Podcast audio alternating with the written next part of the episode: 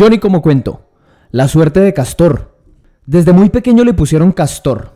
Hasta en su casa lo llamaban así. Castor era el menor de tres hermanos. El mayor había muerto de forma absurda tratando de separar una pelea en el barrio Yuldaima. El del medio tenía todas las patologías suficientes como para montar una escuela de fonoaudiólogos en la cuadra. Le decían el mudo. Castor, el menor, vendía minutos de celular en la tercera. Las deudas lo tenían apretadísimo. Sus dientes se agigantaban aún más en una cara pálida y achilada. Castor se rascaba la cabeza y ofrecía minutos a los transeúntes. Hacía cuentas, se frotaba las orejas y seguía ofreciendo minutos. Se la habían sentenciado. Ya debía 10 cuotas del gota gota y sabía de gente a la que habían matado con la quinta cuota vencida. Los bolsillos no se llenaron como debían. Castor se escondió en el vendemás para no darle cara al cobrador. Lo buscaron un par de veces, pero se fueron. Tenía susto de volver al barrio y que lo mataran en el cruce. O no, en la calle del amor, ahí en la entrada del galán. Eso mantenía muy solo y ahí era fácil que lo pelaran. Se mordió los labios y lagrimó un poco.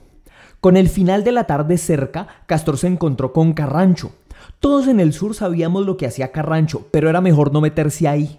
Cuando la moto de Carrancho aceleraba, todos ya sabíamos qué había que hacer. Mirar para otro lado y esperar las noticias en el periódico del otro día. Carrancho le dijo a Castor que tenía prisa, que no se podía quedar a escuchar sus problemas. La noche llegó con un castor que respiraba paranoia. Se fue caminando a la orilla de la tercera. Estaba agitado. Quiso descansar abrió una puerta al azar y se encontró con las luces de un casino. Castor no era muy supersticioso, pero no le quedaba más remedio que pensar en que eso era una señal divina. Se palpó los bolsillos. No había mucho por perder igual. Castor cambió cinco mil pesos por fichas. Se echó la bendición con cada monedita antes de meterla en la ranura de la máquina. El tiempo se congelaba cada vez que Castor tiraba de la palanca. Unos números con colores siempre desiguales le devolvían desesperanza desde la pantalla. Última ficha para Castor. Esta vez no fue la bendición, esta vez fue la señal de la Santa Cruz y el credo completicos. La máquina hizo el mismo ruido de siempre y Castor se quedó sin fichas y sin plata. Castor sentía que las tripas se le iban a salir por el ombligo del hambre. A esta hora ya se servía la sopa en su casa. Se tapó la cara lo que más pudo con su gorra. Bajó rápido por Chapinero, llegó al puente del Conveima y miraba para todos lados, como cualquiera que va caminando por ese sector.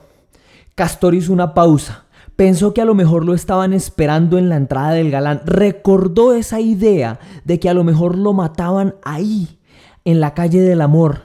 Eso mantenía muy solo y oscuro, así que decidió meterse por el barrio Avenida para desembocar en el Yuldaima.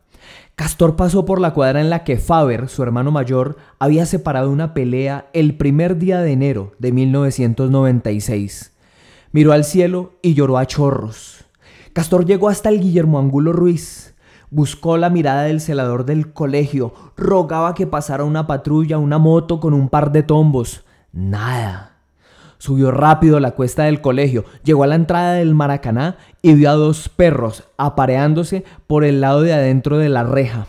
La escena le regaló una risa pasajera. Sentía que estaba coronando su llegada a la casa cuando vio parqueada la moto del cobrador en la esquina. Castor quedó pálido, quieto, duro. Lo sacó de su rigidez la idea de que no lo hubieran visto.